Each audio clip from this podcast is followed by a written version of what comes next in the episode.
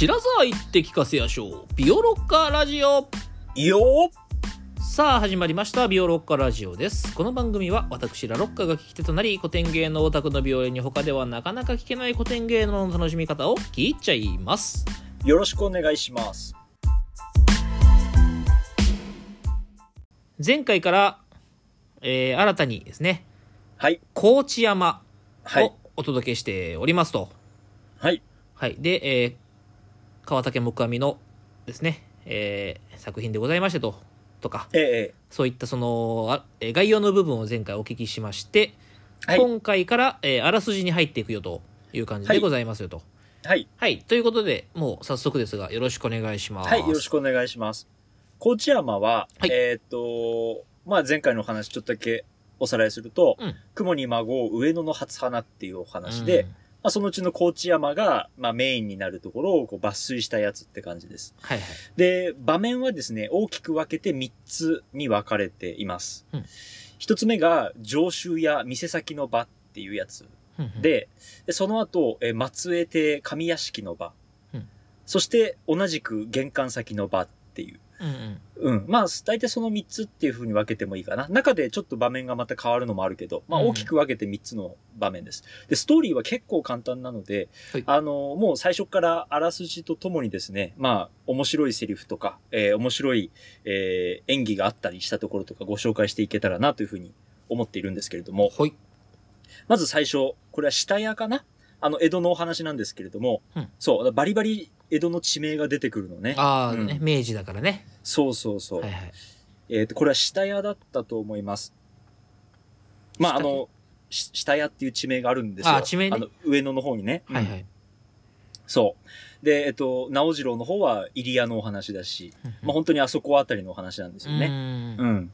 あの、結構、東京生まれじゃない人からすると、かなり疎遠になりがちな東京のディープゾーンって感じだね。なるほど。うん。下屋とか入谷とかは。はいはい。うん。そうだよね。日比谷線っていう地下鉄がちょっと通ってるぐらいかな。う。うんん。そう。まあ結構ディープズスポットなんですけれども、はいはいあのーそんなところのお話です。で、この上州屋っていうところのお話なんだけど、この上州屋っていうのはですね、うん七屋さんですね。はい。あの、物を預かってる間お金を貸して、はいはい。で、金額を返してくれるその物を返すっていうことなんですけど、うんそこで、えっと、幕が開くと、まあ、いつものそのお店の、店先の場になるわけです。はいうん。いつも通りにあの、大きい上州屋っていうのれんが入り口のところにかかってて、うんで、中で番頭さんとか、えっ、と、デッチとかがこう、働いているところなんだけど、この物語はですね、えっと、幕が開くと、なんか騒がしいところから始まります。うんあの、番頭さんがですね、あの、そろばんを、あの、振り回して暴れてるのね。で、それから逃げ惑っているのが、えっと、デッチの小坊主です。はいはいちっちゃい男の子ね、前髪のついた。で、どうやらなんか小坊主が何かをやらかしたらしくて、うんうんそれでお仕置きしてやろうとして、こう、そろばんを振り上げてるっていう。いきなり物。騒なところから始まります。はい、で、まあ、どういうことかっていうと、まあ、要は、えっと、このデッチがね、うんこの番頭が、この上州屋のおかみさんに、えっと、ちょっと恋心を抱いてて、予売を仕掛けようとして失敗したところをね、見ちゃったんでねあ。らあら。で、それを周りに言いふらすもんだから、えー逆ギレして、今、成敗してやろうとしてるって。思ったより理由が激しいな。うん、思ったより理由が激しいし、なんていうの、そのバントさんが怒るの意味がわかんないっていう感じなんだけど、そう。そうこうしてると、えー、花道を通って、高知山がやってきます。ほうん。で、ちょうどそのね、デッチが追っかけられて、えっと、お店の扉をガラガラっと開けて逃げようとするところで、こう、高知山の、こう、なんていうの？えー足のところにバフって子供がぶつかって、高知山がかくまってやるっていう。う。で、それで、この番頭が殴りかかろうとすると、でっかい高知山が立ってて、お、びっくり、みたいうんな。あなたは高知山さんじゃなないですかっていう感じになるっていう。ところなんだけど、この高知山っていうのはですね、えっと、いがぐり頭をした、曲げを言っていない。あのー男です。うんで、この男はね、何かっていうとね、オスキア坊主っていう男なのね。うんうん。うん。で、オスキア坊主って何かっていう、このね、前提知識がすごく大事なんだけど、説明がないのではなかなかわかりづらいっていうことで、ちょっとお話ししておきますと、はいオスキア坊主っていうのは、えー、江戸城の中とかで行われる茶会を取り仕切る役目を負った人なんですよ。おおすごい人じゃん。うん。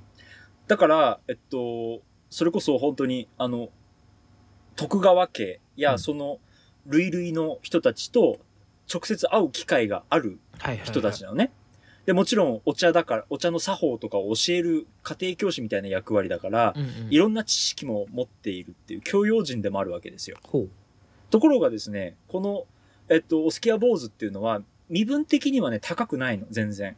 身分制度の中では低いのね。うんうんうんで、坊主っていう名前なんだけど、えっと、仏教徒ではないんですよ。なんか坊主って、こういうの聞くと、あ江戸の階級制度って難しいなと思うんだけど、うん要は、えっと、江戸城内に、しかも将軍のそばに出入りする人間だから、うんえっと、それなりの身分がなきゃいけないんだけど、うん侍じゃないっていうことで、坊主と呼んでいる。ああ、そういうことか。うん。まあ、それぐらいの感じなんだよ。なるほど。その要は、将軍に対して歯を向けるような人物じゃないみたいな感じで、一応頭を丸めてうんいるっていう感じなんです。うんなるほどね。そう。だけど、この高知山っていうのは、姿を見ればわかる通り、いがぐり頭なので、うんまあ、毎日剃ってるわけじゃない。勤勉なやつじゃない。うんで、まあ、後からわかるように、こいつはね、まあ、随分、油断のならないやつで。幕府から任されて茶会を開くっていう名目で、いろんなお金が、大量のお金が出入りするところを統括してる男なんで、はいはい。結構悪いことができる人間なのね。うーん。うんそう、多分そこあたり結構どんぶり感情で動くところもあるらしくて、はいはいはい。茶会とかってそうじゃない？その、ね、なんでそれを用意するかっていうのは結構理由が少しブラックなところあるじゃないですか。なるほどね。うん、多分ね。はいはい。そこあたりで、えっと、結構ブイブイやってるやつらしくて、ううん。で、この人はね、実際にいた人物らしいんですよ。うーん。あの、時代は全然違うんだけど、うんうん。えっと、高知山、宗春っていうのが下の名前なんだけど、うんえーっとね、実際はちょっと違う名前だったのかな。あ、字字が違う。漢字が違うだけで、はいはいはい高知山宗春という男がいて、うんその人自体は結局、えっと、最後捕まって牢屋に入ってそのまま極死をしたんだけど、うんうんまあ、オスキア坊主の高知山宗春というのは当時からすると結構有名な人物だったらしいです。はいはい。はい。で、えっと、でこのね、高知山宗春には一つ顔に特徴がありまして、うん左のほっぺたのね、ちょっと高いところにほくろが一個ついてるのね。ほうほうほう。うん。まあ、それがね、こう、この男の、まあ、こう、なんていうのかな、人相なわけですね。ねはい。ちょっと歌舞伎では見ない形だよね。いがぐり頭に、えーほくろが一個ついてるっていうう。ーん。で、この男がその、えっと、番頭が殴りかかろうっつうのを止めるっていう。それで、訳を聞くと、まあ、くだらないわけで、そんなバカやってんじゃないよって話になって。はいはいはい。で、番頭さんがどうして来たんですかって言ったら、まあ、実は今日ちょっと訳あって、この品を、えっと、七に入れたいって言ってね、うんあの、すごい短い、えっと、木刀をね、差し出すんですよ。ほうん。で、えっと、当時のルールとしては、そのなんか、刀とかそういうものをね、扱っちゃいけないルールがあったらしいんだけど、うんまあまあまあ、とか言って、う。うん。まあまあまあまあって言って、で、いくらでこれを七に入れたいんですかって言ったら、いはい高知山が、まあまあまあまあ、まあ50両ぐらいでいいよって言うんだよ。強気やね 50両って言うとそう、当時だとね、幕末ぐらいのせ想定すると、いくらぐらい ?7 万5千円とか、まあそんぐらいかな？うん。まあ仮に7万と取っても350万ですよ。はい日本円で言うと。350万円。ああ、うんそっかそっか。そうそ一両がそうだね。う。うん。はい50両を、まあ大体それぐらいに換算すると。はいはいはい。うん。まあそれ以上の場合もありますけれども、うん。あの、本当にちっちゃい、しかもね、なんか汚い色のね、木刀を、50両で七受けしてくれっていう、まあ本当にたやばいやつなんですよ。うんはい。。それで、えっと、番頭が、いやいや、そんなバカ言っちゃいけませんよって言って、こう、制してると、高知山が、え、お前じゃ話にならねえから、えっと、今から、えっと、奥に行って、あの、おおかみさんと話をさ、するから、えー奥へ案内しろって言うわけね。はいはい。そうすると、えっと、番頭が、いやいや、今ちょっと実は、えー、訳があって、今親戚衆が集まって、いろいろ相談をしているところで、ちょっと今手が離せないんですよ。って話になるわけ。で、またい、後日来てくださいって言うんだけど、うんいやいや、後日も何もあるもんかって言って、えーまあ、俺が言ってやるよって言ったら、えーこの、おかみさん、まあ、あの、もう、えー夫を亡くして御家さんになっているんだけれども、うんおまきという人物が、えー私の方から参りましょうって言って、えー舞台に出てきます。実はいろいろな、えー込み入った事情があって親戚一同集まっておりましたっていう風になって。で、それはどういうわけがあってっていう風に宗春が聞く聞くと、おまきが、まあ、お聞きなされてくださいませっていう風にして、ここから七五調で事情を話していくっていうね。うん。あの、これは特にセリフ劇ですから、この、こういうくだりが結構多いです。うん。あの、んなんか七、七五で一行でなんか言って、そうすると相方って言ってね、あの、舞台の向かって左側のミスの奥にいる BGM 隊が演奏を始めて、はいはい。そう、それに合わせて七五調で、まあ、えっ、と、セリフを言っていくっていうパターンが結構多いです。で、まあ、ここあたりは、えっ、と、セリフとしては、それほどだけなので、簡単に言っちゃうと、えっとですね、あのーこの上州屋のこのおまきの娘であるお藤という娘がいて、うんこの人が4年前から、えー、上屋敷に奉公に出てるんですよ。ほう。えっと、松江、えー出雲の神っていうね、あの、出雲の松江ですから、あの、島根の、えー、藩の上屋敷ね、だ江戸にある出張所っていうかさ、はいはいはい。あの、大名行列の目指す先だよね。うんうんうんえーのところに奉公に出てるんだけれども、なんかどうやら、えーこの出雲の神がこのお藤のことを好きになっちゃったらしくて、うんで随分言い寄られていると。うんはいはい。だけど、お藤としてはもちろんそんな気ないし、女のミサを守りたいから、えっと、嫌ですっていうふうに跳ねのけていると。で、これはまずいことになったっていうふうに親戚一同も思っていて、うんね、別にそう制裁になるわけじゃもちろんないから、うん。うん。こんな風になんか手つけられて傷つけられたらたまったもんじゃないってことで、はいはい。この間一回その帰省してきた時に、もうお見合いの話をもう進めて、既成事実で、あのもうね、あの、言い名付けがいるんでダメですっていう風にしようってことにして、うんうんえーそうはしたんだけれども、いざまた神屋敷に戻ってみると、そんなの関係ねえって言って、出雲の神が、えっと、またこのお藤を口説こうとしていると。ほそれでもこのお藤ちゃんが抵抗するから、えっと、なんか軟禁状態になって、う。やべえよ。もう、うん。明日にでももう餓死して死んじゃうんじゃないかみたいな、もうやりすぎやろ。そう、親戚一同ちょっとかなり困っていて、どうしようか相談しているんです。っていう話になってるわけですね。はい。で、それを、こう、タバコを吹かしながら聞いていた高知山がですね、うんまあ、思うところあっていろいろその話を聞いてるわけですよ。うんうん。で、まあ、こういうセリフを言うわけですね。さてさて、それは気の毒千番。いかにてめえ勝手な大名だとて、あまりといえば不法な仕方。して、親類打ち寄って、娘を無事に取り戻す、いい工夫がついたかな？っていうふうに聞くんだよね。うん。そうすると、いや、何も決まってないんですっていうう。ん。いろいろ話したけど、どうしようもないと。ね。しかもこれ、御家さんっていうふうにね、夫がいないから、この家の主の男がいないから、こう、なんていうのかな、大名家に取り付く島もないみたいな状況になっていて、はいはいうんはい。そこにいるえみんなが高知山になんかいい方法はないですかねって聞くんだよね。ああ、はいはい。そう。で、それを聞いて高知山はこういうふうに言い返す。その娘を取り戻す工夫は何の造作もないが、失礼ながら小なた衆は、八杯豆腐や目指しイワシの総勢ばかり食っているから、その工夫はつくまいて。っていうふうにね。うんそう。ここが、まあ、ただのいいやつじゃないわけだよね。うんもちろんね。うん。どうしようもない僕と七に入れようとしたこの男の、おなんていうのかな。うん。本性が出てくるわけですよ。うん。うん。てめえらは豆腐とかイワシとか目指しとかしょぼいもんばっかり食ってるから頭も回んねえんだっていうふうにね。うん。そうすると番頭が怒って、まあこういうふうに聞くわけです。うんそれではあなたは常日頃美味しいものをあがるゆえ、良いご工夫がつきますか？それはこなたが言うまでもない。年が年中定ギラで、デーデー廟へ出入りをして、上等のものを食していれば、また分別も上等の良い工夫がいくらも出るて、ってね。う。ん。まあちょっと言葉は難しいけど、いつもいい服着ていいもん食ってて、大名にもよく会ったりするような人間だから、そりゃお前たちと頭の出来が違えよっていうふうに。なるわけね。うん。うんあ、じゃあ高知山さん頼みますって話になるじゃないですか。おううん素直だね。いそうそうそうそんなこと言われて。いや、うんでも、でも、これぐらいの人じゃないともう頼めないだあ、ろそうかそうか。相当、ってそうそう相当困ってるからか。相手は大名だからね。はいはいはいはいうんいくらこの常習屋っていうのは結構、なんていうのかな、お店の中では結構いいぐらいのお店なんだけど、うんとはいえ大名とさ、直接まあまあまあ差しで話すなんてできるわけないじゃん。はいはいはい。それで、高知山がここでとうとう話を引き受けるようと言ってうん、金額を提示します。その額は、前金で100両。仕事がうまくいったら100両っていうね。おー。うん。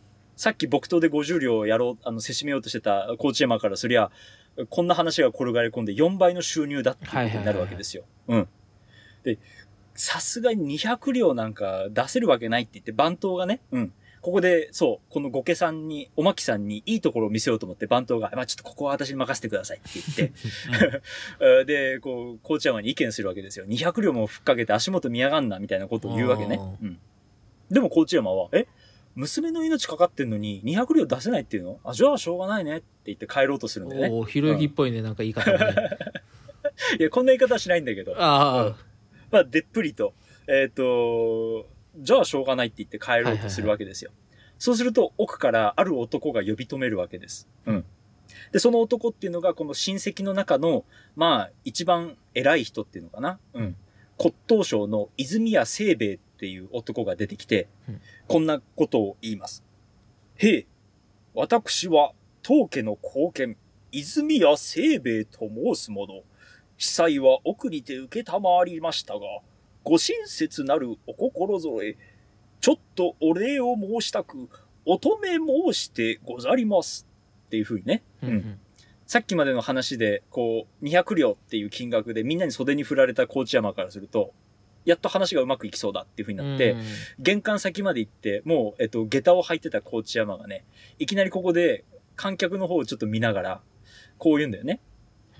同じしじきに油揚げでも、この人、こりゃ、話せそうだよ。っていう。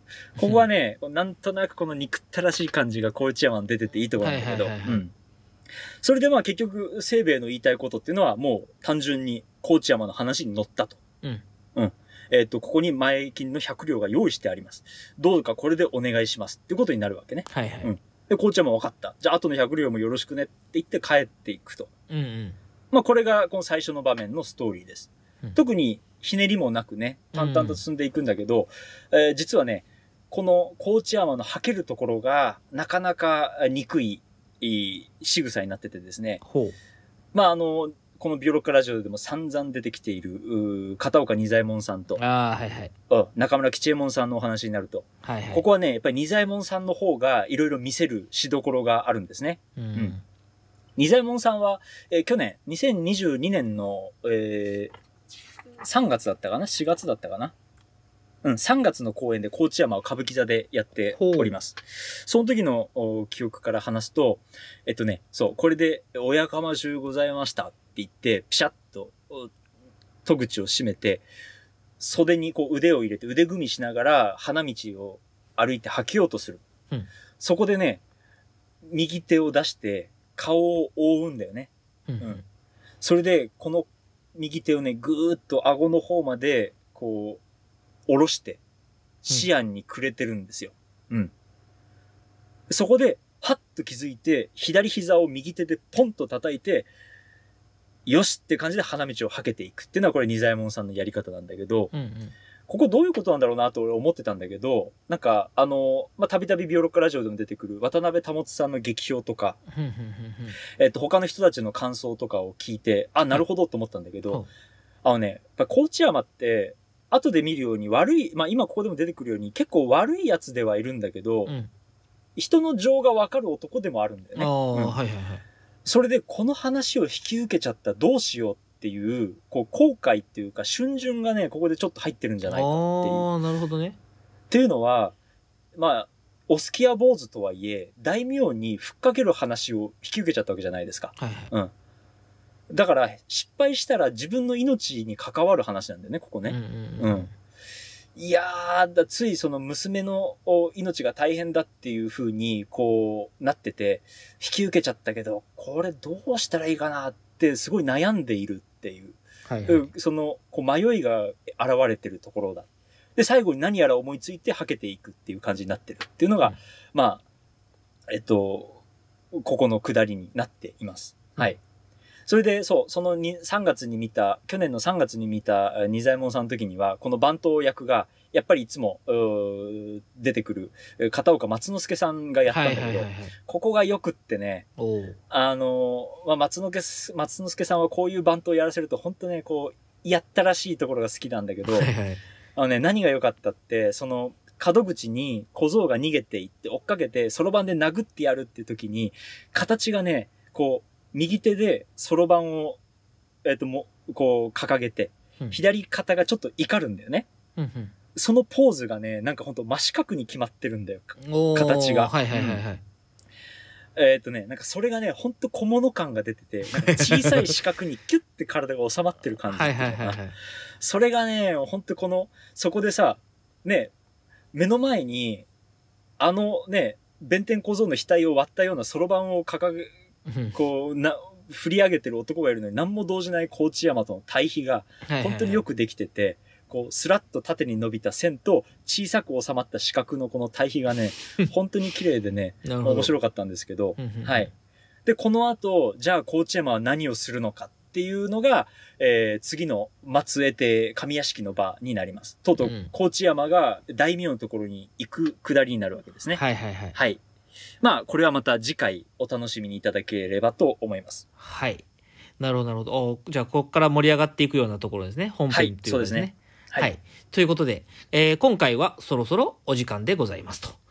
はい。えービオラッカラジオ、ツイッター改め、X もございます。えー今回の話の追加情報などもつぶやいていきますので、ぜひビオラッカラジオで検索してみてください。ポストあ、ポスト、そうですね。そうでした。はい。ツイートじゃないですかね。ポストしていきますからね。はい。はい。また、ペイング質問箱もございます。えー番組を聞いてのご質問、ご感想もお寄せください。それでは、また次回。さよなら。さよなら